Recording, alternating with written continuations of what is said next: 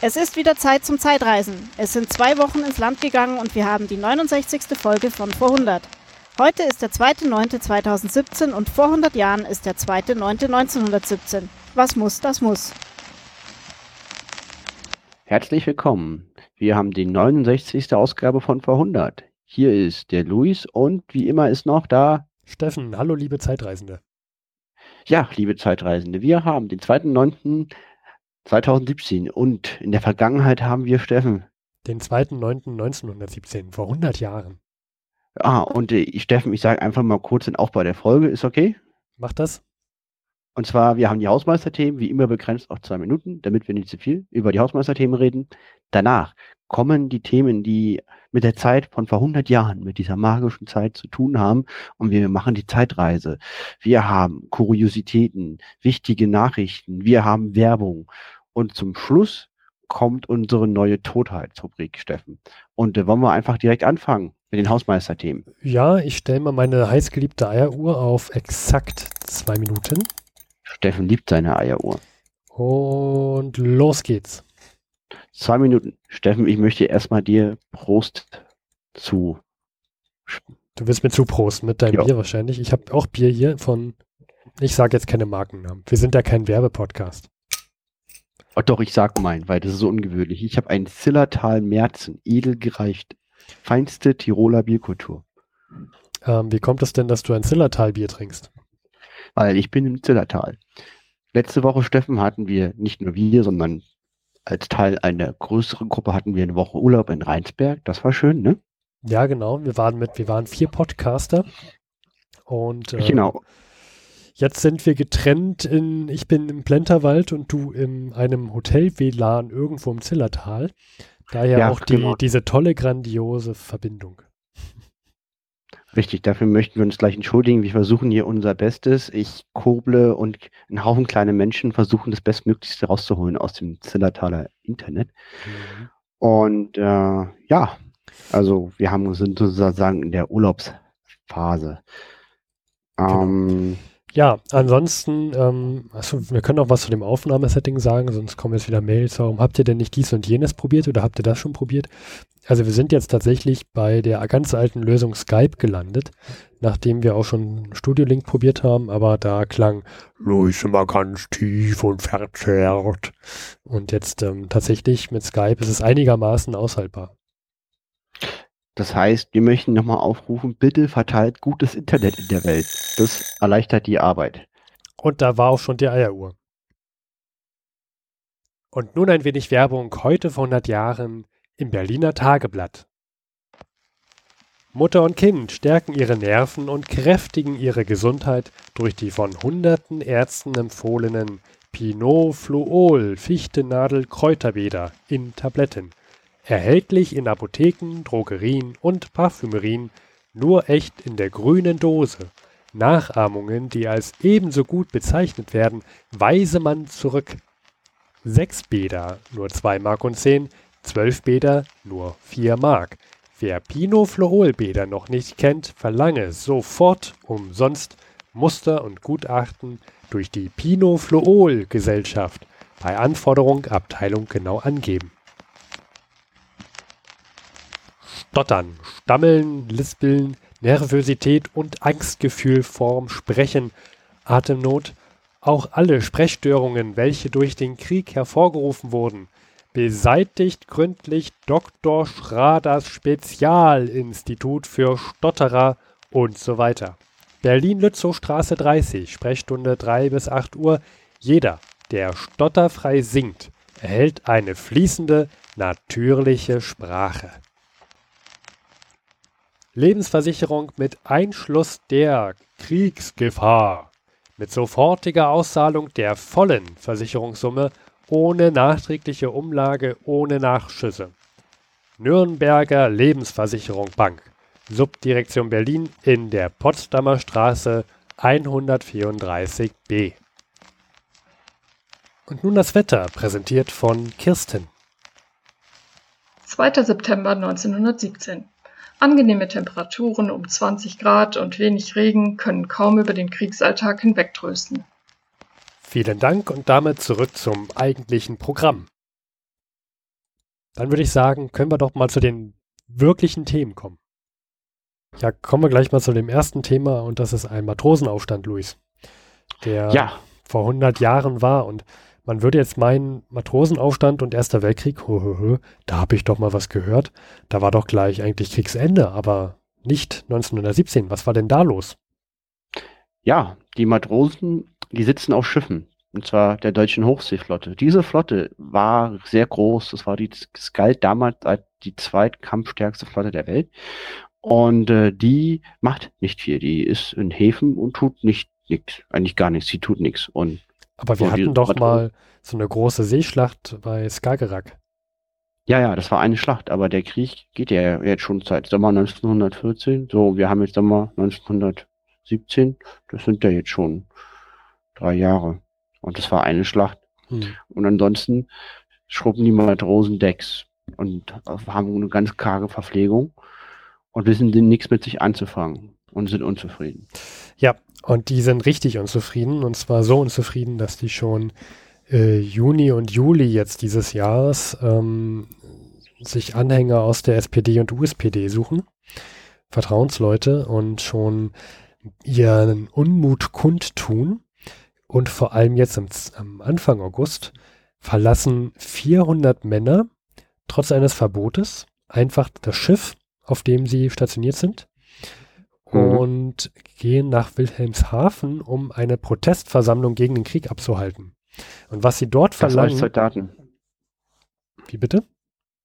Und das als Soldaten, ne? das ist Befehlsverweigerung. Genau. Und sogar noch schlimmer, für einen Soldaten, sie verlangen einen annexionslosen Frieden. Mhm. Jetzt am äh, vorletzten Freitag vor 100 Jahren, wir haben ja heute Samstag, den 2.9. und vorletzten Freitag vor 100 Jahren, da wurde dann letztendlich schon das Urteil gefällt über diese ganzen Meuterer. Genau, also es gab fünf Todesurteile und vier Strafen von 10 bis 15 Jahren Zuchthaus und Mhm. dann wurden zusätzlich noch 50 Matrosen äh, verordnet zu einer Freiheitsstrafe von insgesamt 400 Jahren. Gut, aber mitten im Krieg ist eine Freiheitsstrafe auch nicht so dramatisch, ne? Ja, also ich sag mal so, ob du jetzt nun jeden Tag das Deck schrubbst oder und bei Wasser und Brot oder im Gefängnis bist bei Wasser und Brot, also viel geändert hat sich wahrscheinlich nichts dabei.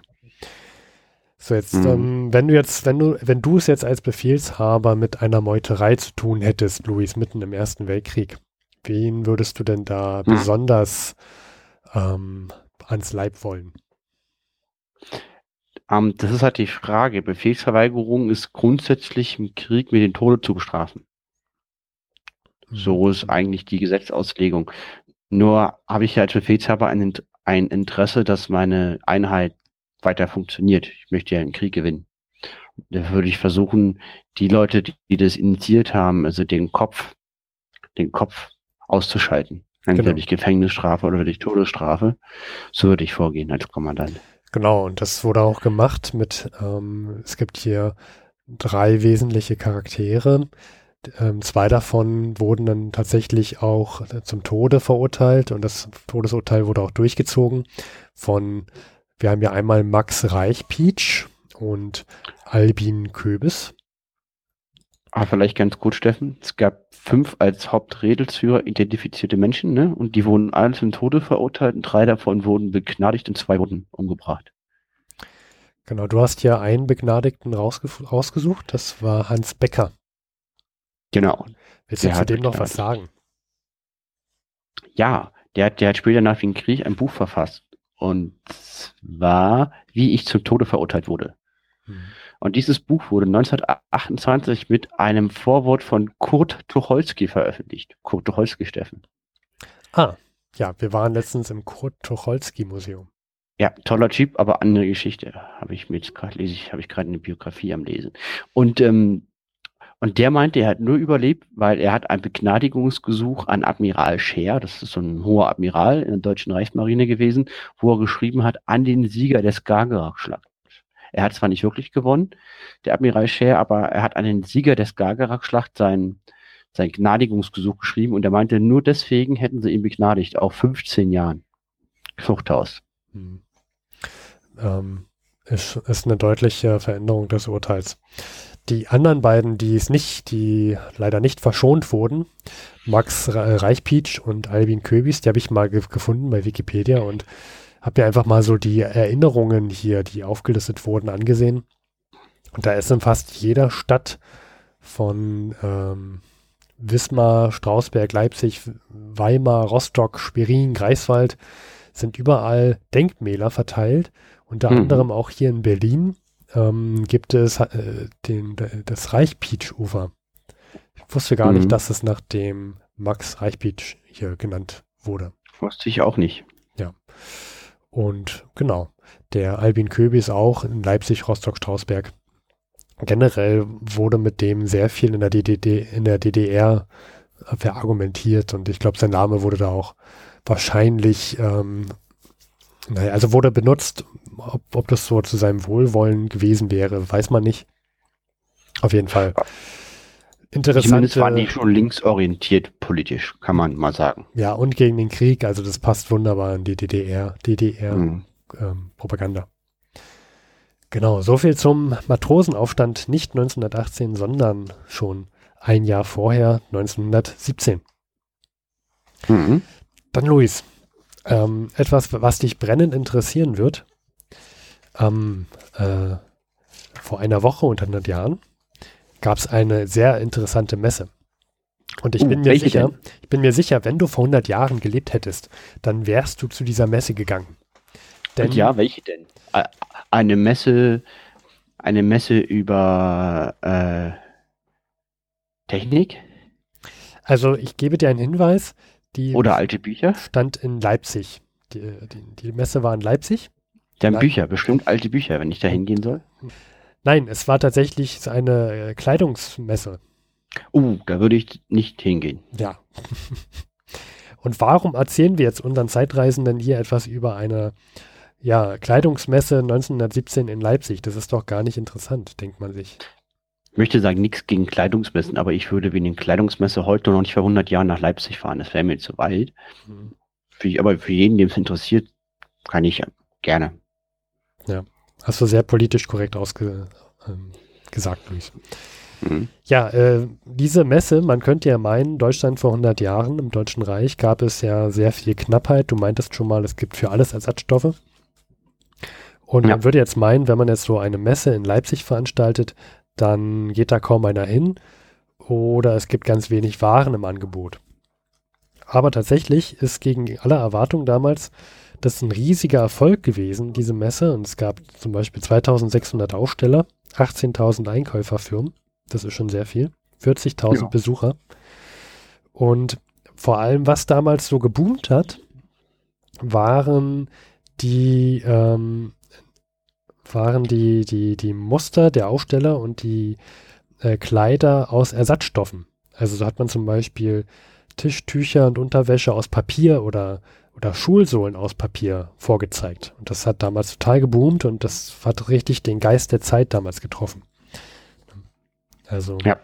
Ähm, das kann ich mir vorstellen. Passt ja in Zeiten der Knappheit. Du hattest mir sogar schon davon erzählt bei der Vorbereitung für diese Folge und du hast mir eine Sache gesagt, die ich sehr, sehr, sehr, sehr makaber fand. Ja, das betrifft eine andere Meldung, nämlich auch vor 100 Jahren hat die deutsche Regierung dazu ähm, aufge also die ge gebeten, dass man bitte keine Trauerkleidung trägt. Denn das würde sich ja auf die eh schon schlechte Stimmung im Deutschen Reich niederschlagen und ähm, es wäre auch gar nicht mehr der Zeit der, der Geist der Zeit, Trauerkleidung zu tragen. Man solle bitte darauf verzichten. Wenn man unbedingt seiner Trauer kundgeben tun, tun möchte, öffentlich, dann reicht auch eine kleine schwarze Binde um den Arm. Das muss man sich vorstellen. Also diese Regierung riskiert für ihre U-Boote, dass die Amerikaner in den Krieg eintreten, ein Land mit 120 Millionen Einwohnern, dass diese in den Krieg eintreten und verbietet gleichzeitig der eigenen Bevölkerung Trauerkleidung zu tragen. Mhm. Also mir fehlen da die Worte für. Also wenn ihr, liebe Zeitreisende, wenn ihr gefangen seid im Jahre 1917, dann macht ihr folgendes korrekt. Ihr tragt erstens lieber keine Trauerkleidung und zweitens Nehmt euch ein Stück Zeitung, wickelt es euch um eure modernen Schuhe und schon sieht ihr zeitgerecht aus.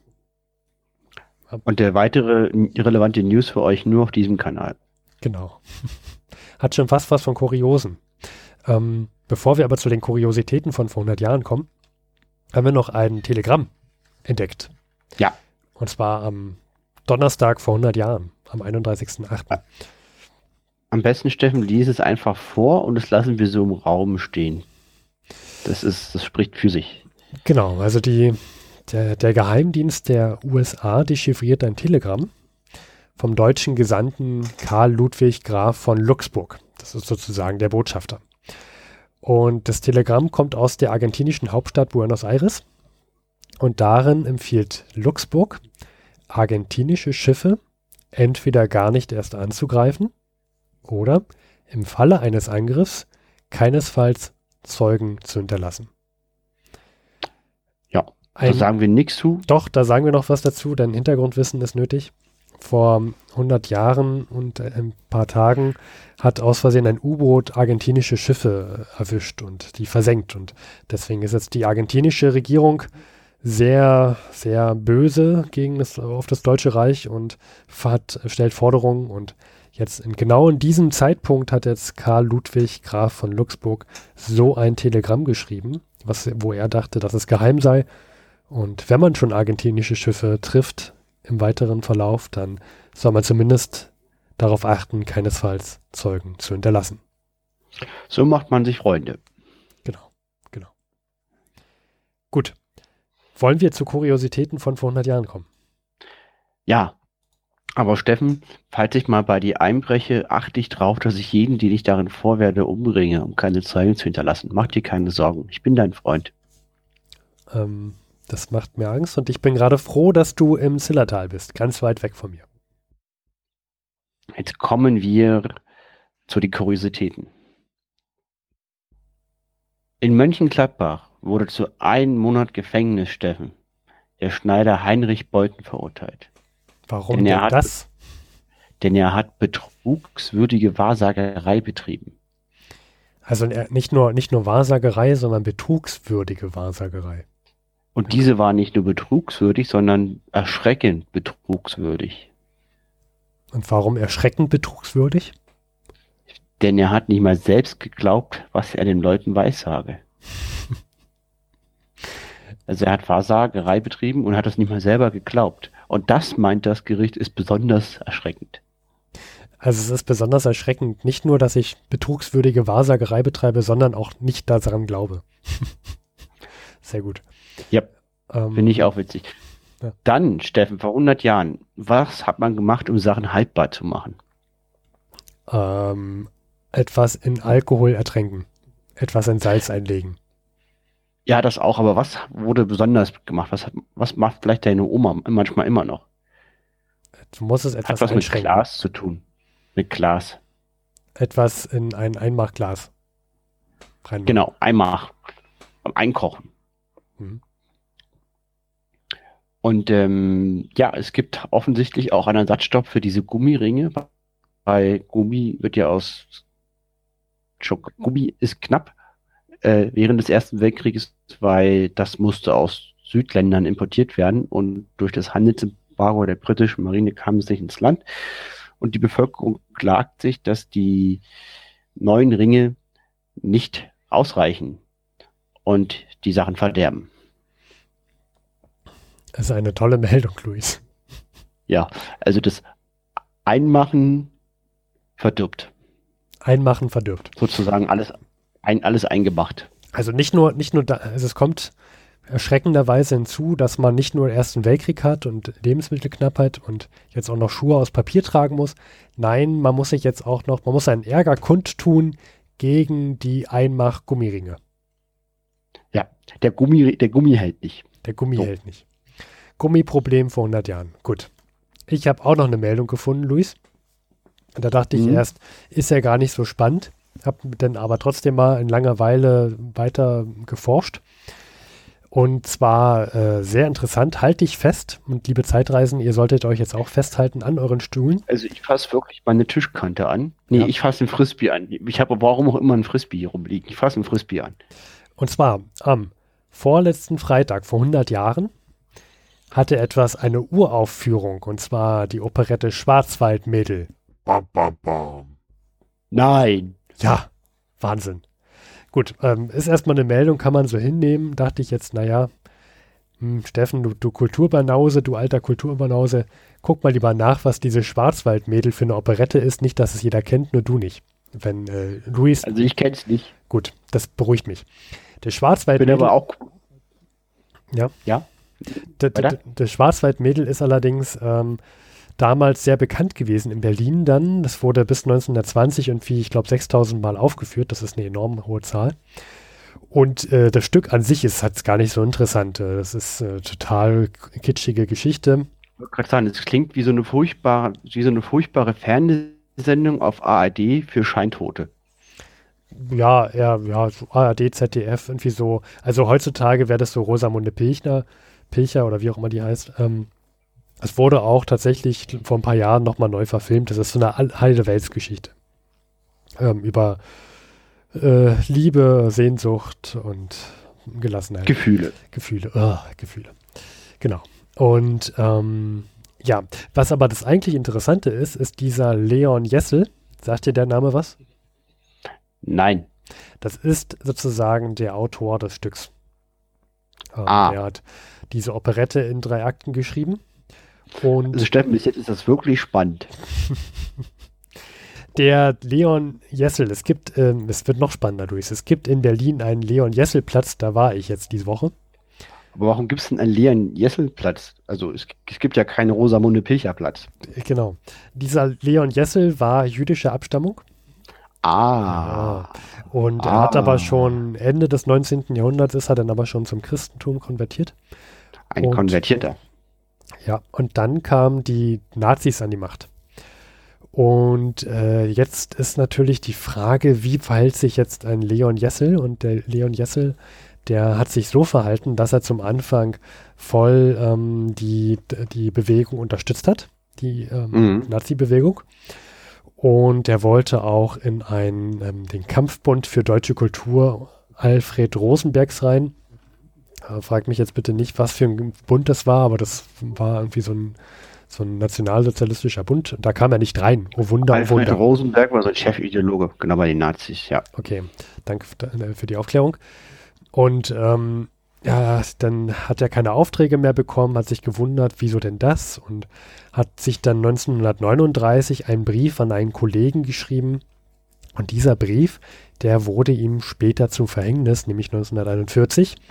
Da wurde er dann zur Gestapo-Leitstelle nach Berlin-Mitte vorgeladen. Und dann wurde ihm dieser Brief vorgelesen. Und darin schrieb er unter anderem, ich kann nicht arbeiten in einer Zeit, wo Judenhetze mein Volk zu vernichten droht, wo ich nicht weiß, wann das grausige Schicksal auch an meine Tür klopfen wird. Mhm. Und das ist etwas Unerhörtes gewesen für damals. Deswegen kam er dann diese Gestapo-Leitstelle und wurde zu Tode ähm, geprügelt.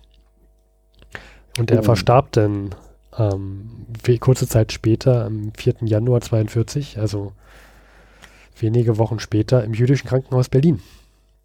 Das ist keine schöne Geschichte und deswegen verstehe ich auch, warum Leute dann lieber sich eine Operette Schwarzwaldmädel angucken, als die Realität, weil schöne Geschichte ist es nicht, auch nicht sehr aufbauend. Hm. Unzufrieden. Aber ich finde so, ich, ich finde äh, das Motiv ähm, extrem ja, krass, möchte ich sagen. Fällt mir gerade kein besseres Wort ein. Einfach zu sagen, man kann gerade in der Zeit nicht arbeiten, einfach weil Judenhetze das Volk, also mein Volk zu vernichten droht.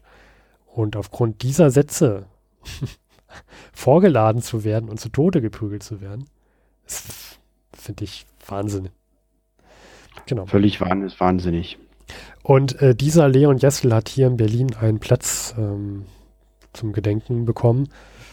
Äh, da war ich und ähm, das ist beim U-Bahnhof Herr Berliner Platz. Das sagt dir jetzt, Luis, als Berliner wahrscheinlich was. Ähm, Mhm. und jetzt dachte ich, oh, aha, ein äh, großes Denkmal wahrscheinlich.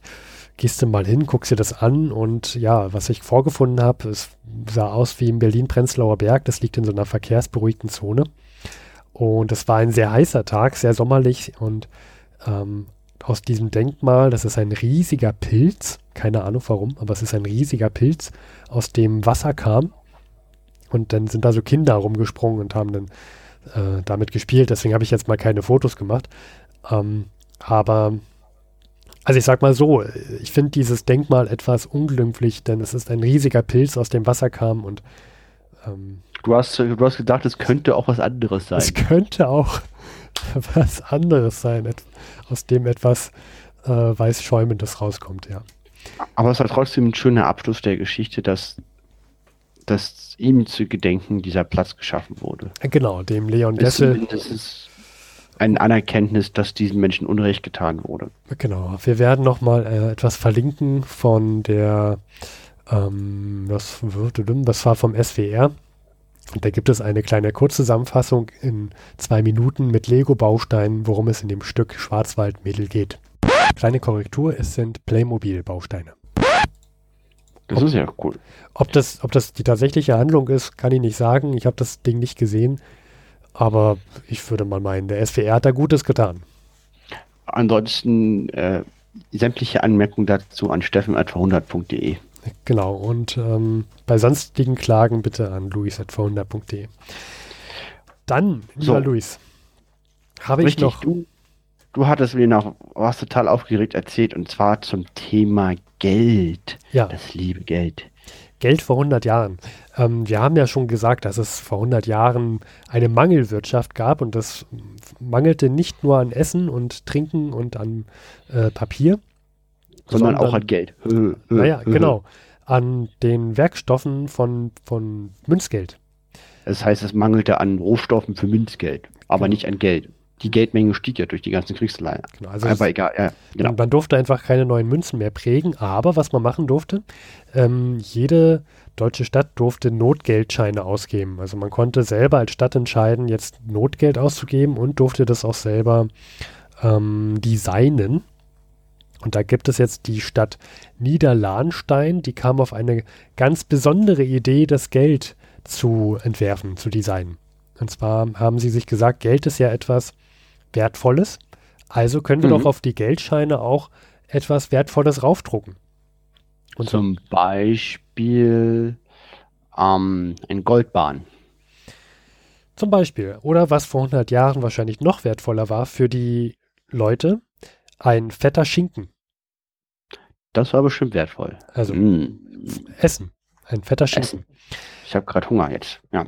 Genau. Und daneben zeigt äh, die Abbildung dann drei Rüben. Und über dem Schinken steht ein kurzer Vers. Und der lautete: Zarte Sehnsucht, süßes Hoffen.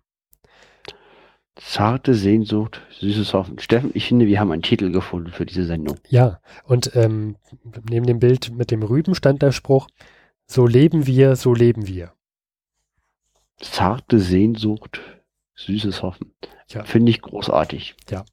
Ist ein, äh, eine tolle, amüsante Art, mit der Situation umzugehen und Notgeld zu drucken.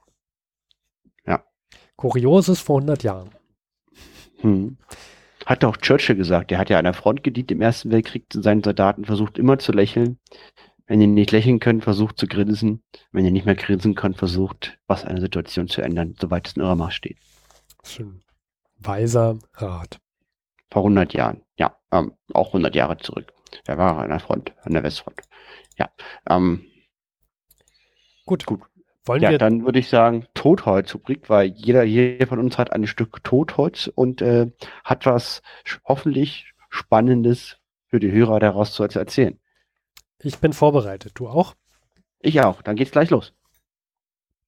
Steffen, darf ich anfangen? Luis, du darfst. Ich, mein Totholz ist Harry Graf Kessler. Wer kennt ihn nicht? Du kennst ihn. Nicht persönlich, aber du hast mir die letzten zwei, drei Monate nur von Harry Graf Kessler vorgeschwärmt. Der James Bond von vor 100 Jahren. Ein Tausendasser, ein Mäzen. Er ist in der Schweiz im Auftrag des Deutschen Reiches, um Kunstausstellungen, Literaturausstellungen, Vorlesungen, Konzerte, alles zu organisieren.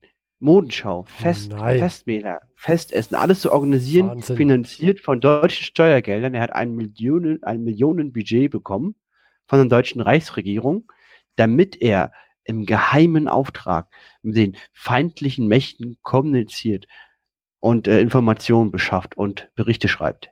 Okay, ähm, also ich habe verstanden, Harry Graf Flessler war so ein richtig cooler Typ. Von vor 100 Jahren war er sozusagen der deutsche James Bond.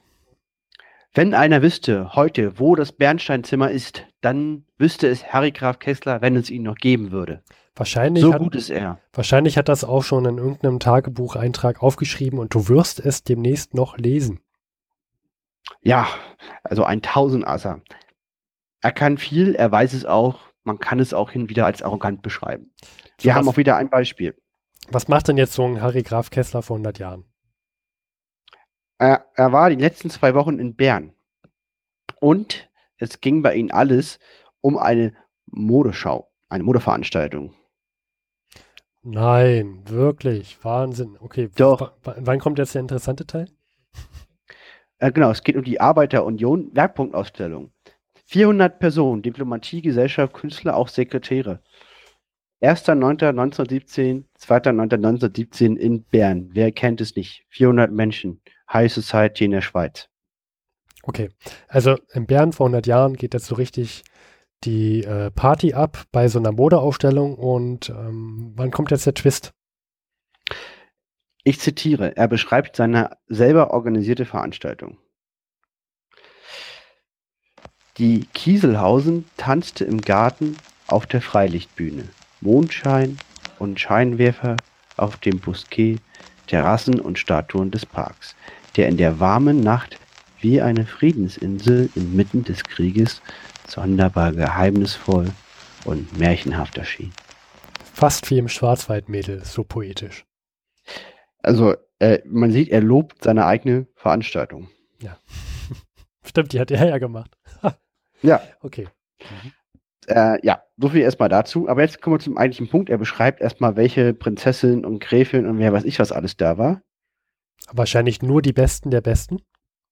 Genau. Er, er sagt, es war einmal die Gräfin Schenitzky, die Gräfin Palavici und die Prinzessin Hohenlohe da, Wer kennt sie Ähm, nicht?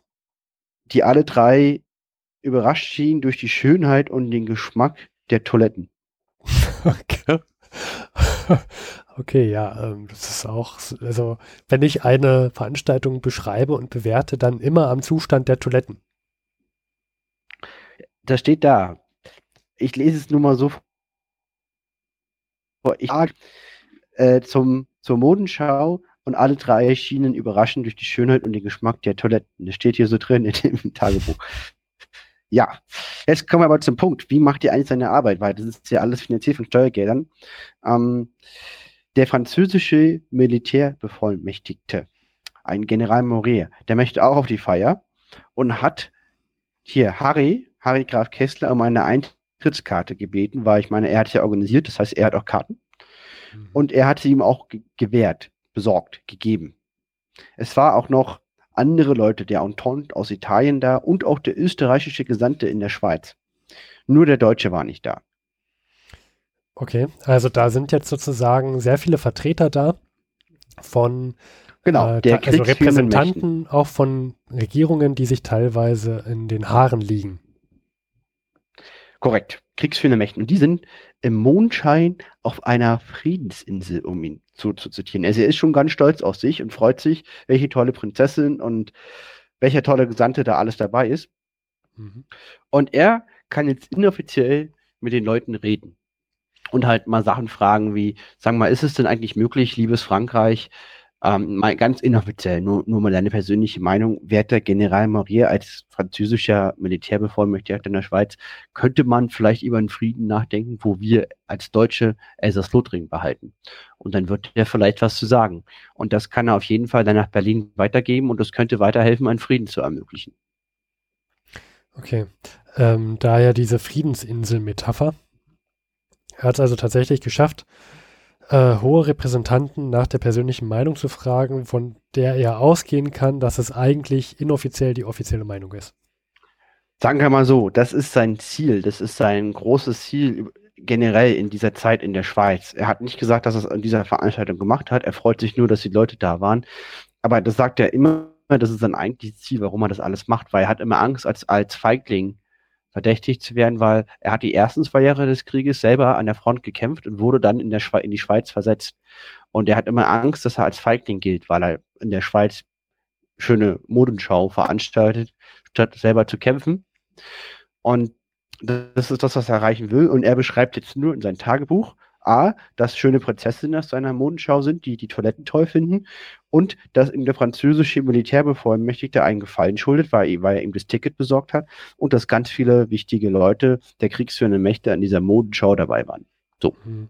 Man vergleiche, äh, wie ein James Bond heutzutage sein Tagebuch schreiben würde. Aber gut, also für vor 100 Jahren war das der heiße Scheiß. Mhm. Ja. Hm. Sagen, ein Schweiz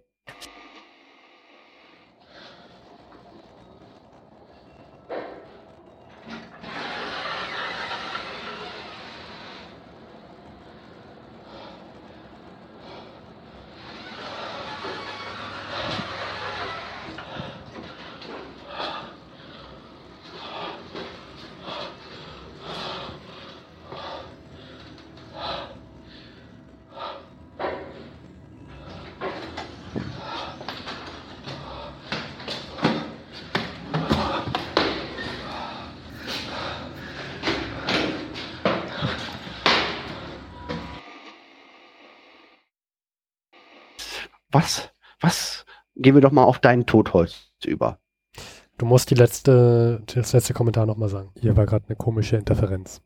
Dann we wechseln wir doch vom internationalen Parkett der Diplomatie in der Schweiz auf deinen Totholz über. Ja, es wird auch Zeit, denn die Internetverbindung wird immer schlechter. Ähm, ich hatte ja vor einiger Zeit schon mal ein Buch herausgekramt ähm, von Max Arthur, äh, Last Post. Da, aus diesem Buch möchte ich gerne etwas erwähnen. Und worum ging es nochmal? Das war, dieser Max Arthur hat sich mit sehr vielen alten Veteranen getroffen, die schon ähm, teilweise schon über 100 waren. Und die äh, hat er interviewt zu ihrer Zeit im Ersten Weltkrieg und angerissen, äh, was sie so danach gemacht haben. Und da habe ich mir einen Private Cecil Wissers rausgesucht. Und der wurde richtig alt, der wurde 106, Luis. Uh, das ist alt. Ja. Quersumme ist 7, aber das interessiert keinen. Ähm, geboren 1898, gestorben 2005. Der ist in London geboren und was mich erstaunt hat, war erstmal, wie viele Geschwister der hatte. Der hatte nämlich vier Schwestern und zwei Brüder. Die wurden auch teilweise Asparual, denn die Flor äh, also seine eine Schwester Florence wurde über 100, seine andere Schwester Gwenny 90 Jahre alt. Ähm, das war schon Wahnsinn.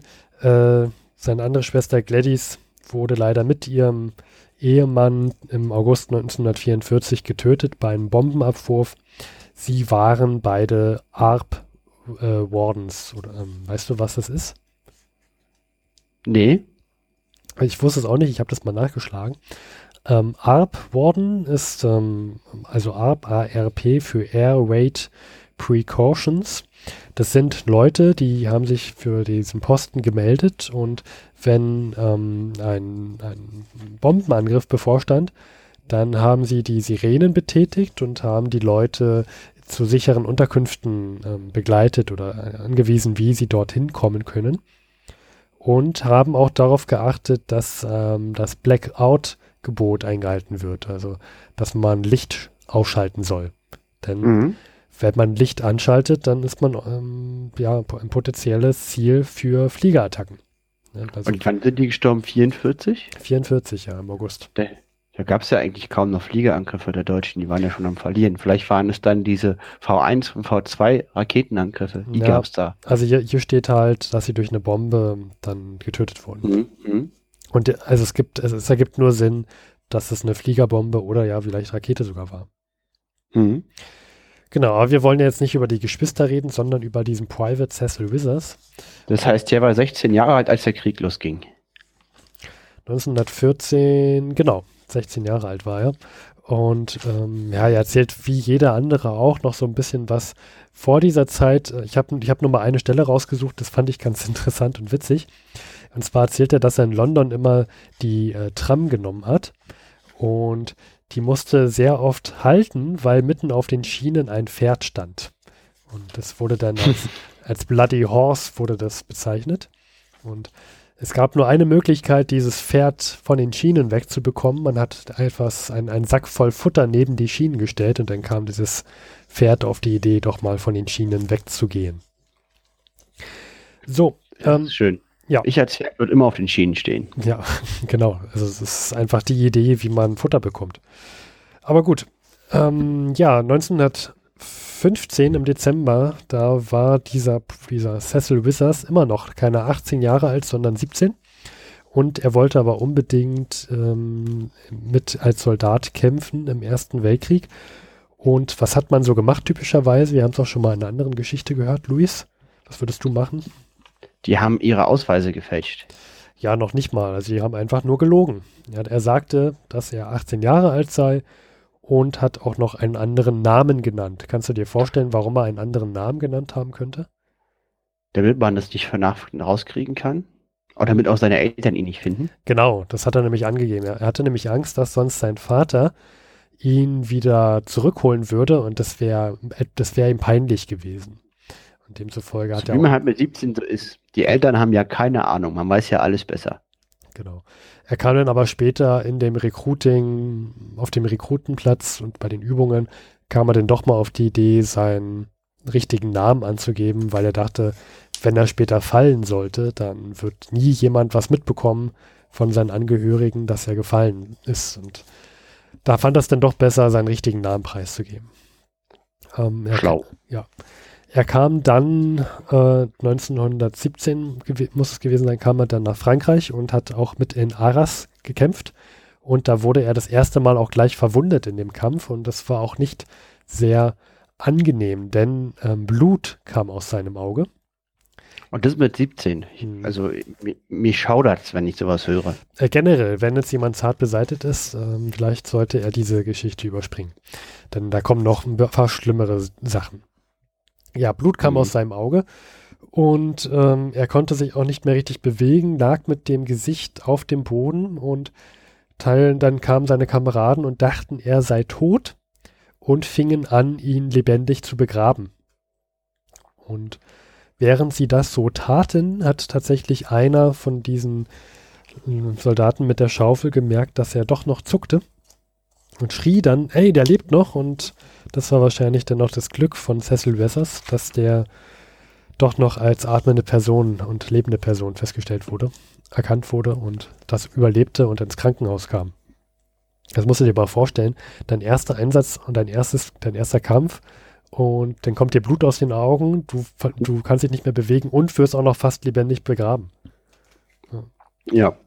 Äh, dachtest du wahrscheinlich doch, dass du doch lieber auf deine Eltern hättest hören sollen. Und da hat er wahrscheinlich trotzdem nicht gesagt, hey, ich bin 17, ich will wieder nach Hause, sondern. Naja, ähm, das Ding ist ja, ich denke, er wäre sonst als Feigling erkannt worden. Also er hat dann auch noch ein bisschen im Krankenhaus bleiben können und die nächsten interessanten Erzählungen gingen dann 1918 weiter. Da war er dann auch schon 18. Und da, be da beschreibt er, wie er im No Man's Land stand. Das ist, ähm, willst du beschreiben, willst du vielleicht erklären, was das No Man's Land ist? Das ist das Niemandsland. Das ist sozusagen die Strecke Gebiet zwischen zwei Gräben voller Soldaten. Weil das gehört keinem. Das gehört sozusagen, muss noch festgelegt werden, wer das hat. Genau, und wer dort auf diesem Niemandsland wandelt, der ist wahrscheinlich schnell tot. Also dort möchte auch keiner sein. Und jedenfalls waren sie aber gerade in diesem Niemandsland unterwegs und haben einen Verwundeten entdeckt und der Private hat jetzt die Aufgabe von seinem ähm, von seinem Oberbefehlshaber bekommen, den Verwundeten zurück ins Zeltlager zu tragen. Und das ist die einzige Möglichkeit, das zu tun mit der schweren Ausrüstung und so weiter, ist, diesen Verwundeten über die Schulter zu nehmen. Und jetzt musst du dir vorstellen, Luis, du hast also dein Gewehr in der Hand und sollst jetzt einen Verwundeten zurücktragen. Ähm, machen wir mal das Gedankenbeispiel. Vielleicht kommst du ja oft auch auf die Idee, worauf ich hinaus will. Was machst du? Also ich, ja genau, also ich bin jetzt verwundet und Nee. kann mich nicht bewegen. Nee, du bist Cecil Wissers und sollst einen Verwundeten tragen. Also, also ich, ich bin jetzt Hesse Wizard und ich soll dich jetzt schleppen, Steffen. Genau. Ich meine, ich habe noch Glück, du, du, du, du wiegst nicht so viel. Mhm. Ja. Aber du Auch hast Ausrüstung und du hast auch ein Gewehr in der Hand. Ja, also ich habe so 15 Kilo Ausrüstung plus nochmal einmal Steffen. Steffen ist größer als ich, wiegt aber weniger. So, hm. Was mache ich denn jetzt? Ich würde versuchen, also ist halt die Frage, wie weit. Also so drei Meter könnte ich dich wahrscheinlich irgendwie schon Nee, das ziehen. ist schon, ist schon ein langer, langer Weg und ich helfe dir mal ein bisschen, worauf ich hinaus will, ist nicht ganz so klar. Du würdest erstmal auf die Idee kommen, dein Gewehr abzulegen, dann, damit du mich besser tragen kannst. Ja, das wäre wär wahrscheinlich meine erste Idee. Und ich würde versuchen, irgendwas zu basteln, wie eine, eine Barre oder so, womit ich dich ziehen Ja, kann, weil du das hast- eigentlich. Du hast kein Material. Mir geht es darum, du willst jetzt dein Gewehr auf den Boden legen und mich tragen, weil du brauchst zwei Hände und so weiter. Also ich leg mein Gewehr ab und trage dich jetzt. So. Genau. Und bevor du jetzt aber losgehst, sagt jetzt dein Sergeant, hör mal, ganz ehrlich, Luis, nimm das Gewehr wieder auf. Du, du, du lässt das Gewehr da nicht liegen. Also bist du gezwungen, mich zu tragen und auch noch dein Gewehr mit dir zu führen und mich Richtung, Richtung ähm, Krankenzelte zu tragen. Und er meinte, er kommt, er läuft eine Weile und kommt dann tatsächlich zu einer Kreuzung und dort sind einige Offiziere, die ihn anschnauzen und fragen, ey, sag mal, Luis, wo ist dein Gewehr? Ja. Das ist die erste Frage, die denen durch den Kopf kommt. Denn wenn du dort ohne Gewehr rumläufst, giltst du erst, gilt du, giltst du erst, gilt es, dann, dann denken die, dass du ein Deserteur wärst. Du könntest erschossen werden. Herzlichen Glückwunsch. Weißt du, und da hat er sich sehr drüber aufgeregt. Er trägt da, er hat nichts Besseres zu tun, als so einen Verwundeten auf den Schultern zu tragen. Und das Erste, was sie ihn fragen, ist, wo ist dein Gewehr? Bist du ein Die könnten Deserteur? mal fragen, wie es dem geht oder kann ich helfen? Genau. Glücklicherweise hat er von dem Sergeant gesagt bekommen, dass er das Gewehr mitnehmen soll und konnte es vorzeigen. Aber das hat ihn zutiefst aufgeregt. Wie auch einige Bedingungen, unter denen er dort äh, den Ersten Weltkrieg erleben musste, auch in den Gräben. Und er meinte, eine der schlimmsten Dinge, die er dort erlebt hat, und das haben auch einige andere vor ihm beschrieben in diesem Buch, waren Läuse. Okay, hätte ich jetzt nicht gedacht. Ich glaube, Läuse sind scheiße. Ich hatte noch nie welche. Aber ich würde jetzt als schlimmere Mücken einschätzen. Aber nicht in dem Maß, wie, also die waren überall und es waren extrem viele. Und Mhm. er sagt, also so viele Läuse, das war sehr, sehr schlimm. Und sie haben sich dann irgendwann, ähm, die, also sie haben irgendwann die Angewohnheit gehabt, immer in die Gräben noch eine Kerze mitzunehmen. Und immer wenn sie einen, einen Moment der Ruhe hatten, haben sie diese Kerze angezündet und haben die Kerze dicht an die Nähte ihrer Hosen ähm, ent, entlang geführt, damit die ganzen Läuse dort verbrennen. Und er meinte, das gab dann, man hörte dann immer so ein, also ganz viel Plopp, Plopp, Plopp, Plopp. Das waren halt die Läuse, die da so platzten. Wow. Und er meinte, Also richtig, richtig schlimm war es, wenn du Läuse in der Mitte deines Rücken hattest. Die hast du, die hast du kaum wegbekommen.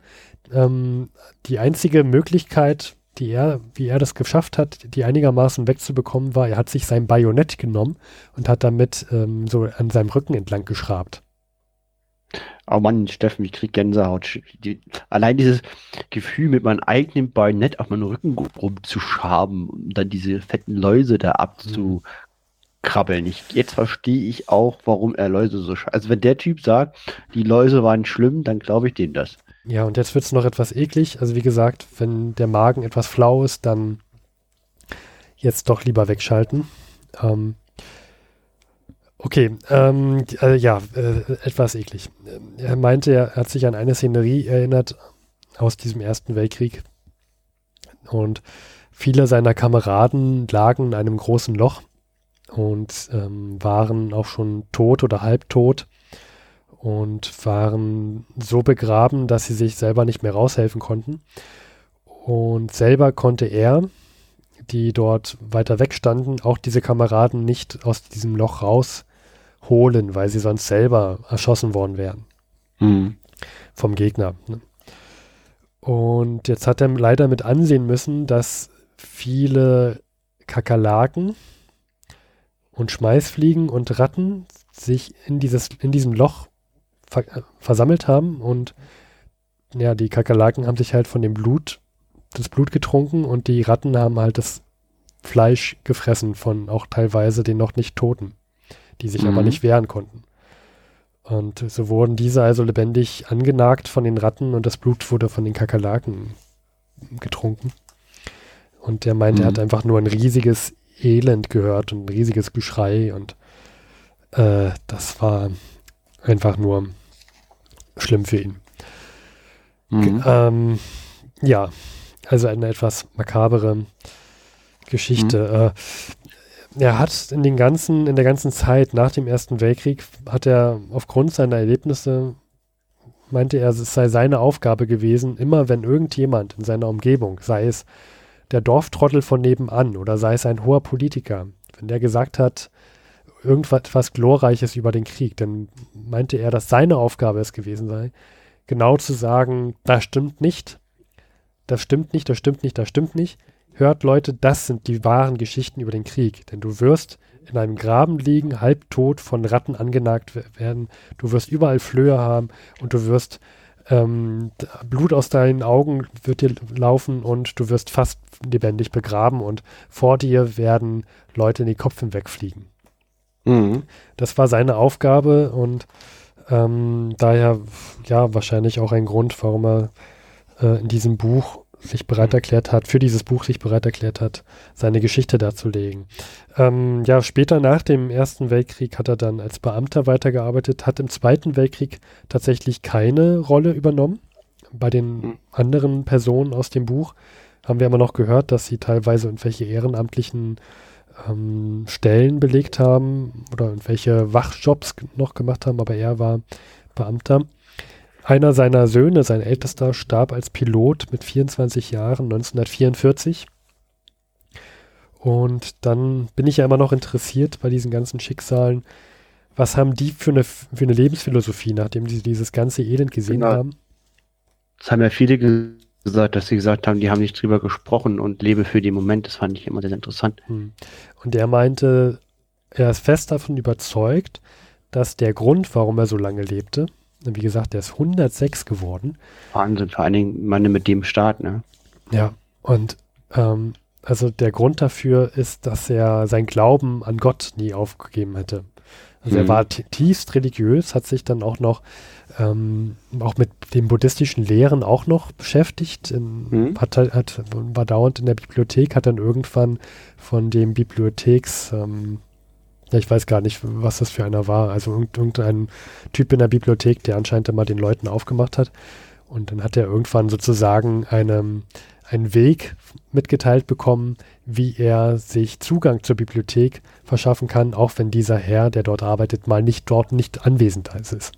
Mhm. Also ähm, konnte er irgendwann auch einfach so rein. Und ähm, das ist, das ist man muss mal schaffen. Genau, ja. das ist sozusagen, das war die Geschichte von Private Cecil Withers, verstorben am 17. April 2005, 106 Jahre alt. Ich möchte nicht sein Leben gelebt haben müssen. Lieben Dank, Steffen. Ich finde, es ist eine schöne Geschichte. Ja. Gut. Ähm, also somit sind wir mit der Totholz-Rubrik äh, auch durch. Ja, und dann würde ich auch sagen, dann lassen wir die Zeitreisenden in ihre Zeit, welche auch immer das sein mag. Vielleicht haben wir ja auch Zeitreisende aus der Zukunft, die in unsere Zeit reisen, um diesen Podcast zu hören. Ja, genau. Aber da würde ich sagen, Podcast hört man ja auch in 500 Jahren noch. Also die müssten schon so aus einer Zukunft von, von 600 Jahren kommen. Oder 501 Jahr. Denn wie sagt man so schön, Zeitreisen in die, in die Zukunft ist total einfach. Man muss nur warten.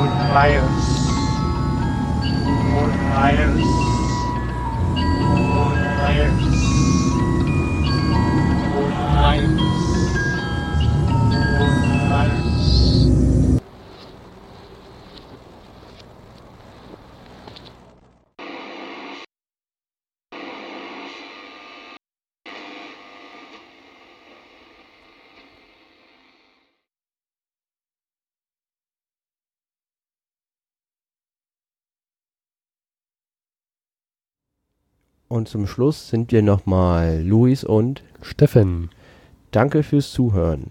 Wenn euch die Folge gefallen hat oder auch nicht gefallen hat, könnt ihr uns einen großen Gefallen tun. Ruft uns doch bitte an unter der 030 814 55339. Das ist unser Anrufbeantworter. Da gehen wir nicht persönlich ran. Ihr könnt uns dort eine Nachricht hinterlassen. Bitte sagt an, wenn ihr nicht direkt in der Folge von uns eingespielt werden möchtet. Ansonsten könnt ihr auch info etwa 100.de eine Mail schreiben, aber 030 814 55339 bitte anrufen. Weiter könnt ihr uns unterstützen, wenn ihr wollt, unter Patreon, PayPal, Flatter Amazon Wunschliste. und auf Honig. Oder bewertet uns auf iTunes. Vielen Dank fürs Zuhören.